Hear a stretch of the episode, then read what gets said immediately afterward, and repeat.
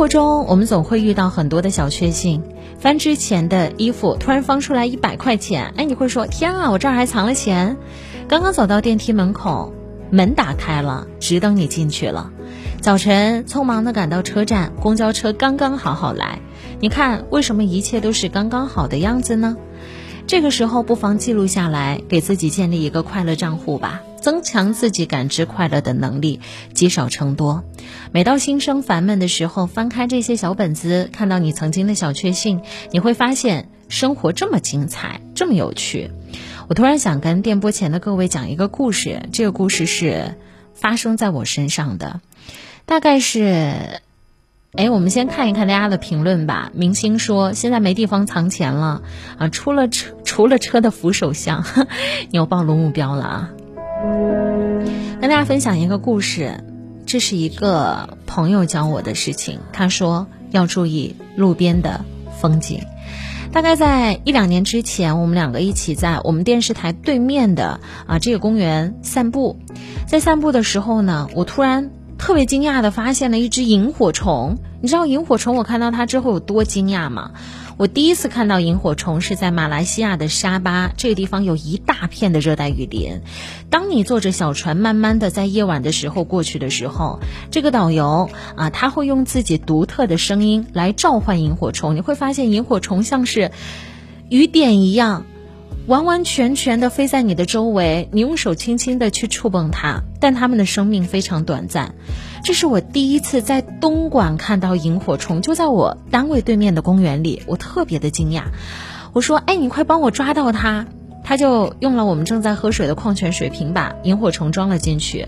我抚摸着它，我说：“太惊喜了。”这个时候，我的这位朋友跟我说了一句话，他说：“安琪，难道你刚刚没有发现？”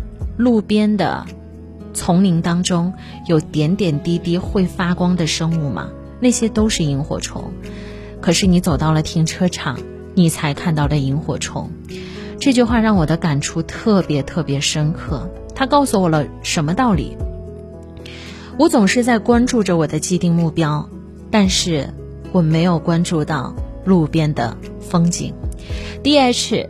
D X H 说，小时候我们家乡有好多萤火虫，萤火虫代表你们家的空气质量好，环境好。妹西说，小时候经常可以看到萤火虫，好多年没看到了。的确，当你看到它是一种特别新奇的感受。清晨执意说，我在深圳从来没有看到过萤火虫，消失了的萤火虫。明星说，萤火虫也好看，也不好看。啊，感谢大家的支持。这是我和各位分享的萤火虫的故事。当我们在不断往前走的时候，请你千万不要忽略了路边的风景。我们从来都不缺少美，缺少的是发现美的眼睛。第三个可以让我们快乐的源泉啊，这也是我特别喜欢做的一件事情。我很喜欢去菜市场，无论到了什么样的地方，我都喜欢去当地的菜市场逛一逛。不代表我很会做饭，相反，我做饭特别不好，可能只会简单的煮面条啊、西红柿啊、炒蛋啊这样子。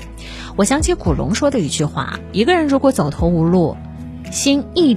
心想寻短见，就放他去菜市场吧，因为菜市里的生机和烟火气是没有一个地方可以比得上的。人间烟火味最抚慰人心，热气腾腾的北方馒头，色彩鲜艳的蔬菜水果，活蹦乱跳的鱼虾，热热闹闹，熙熙攘攘，到处笼罩着生活的气息。这是生活的力量。菜市场可以窥见一座城市的灵魂，看尽生活的幸福和辛酸。有人为了一毛两毛的菜钱而还价，有的店家却拿了一把小葱或者是啊一颗蒜给你。这就是生活的美好和力量。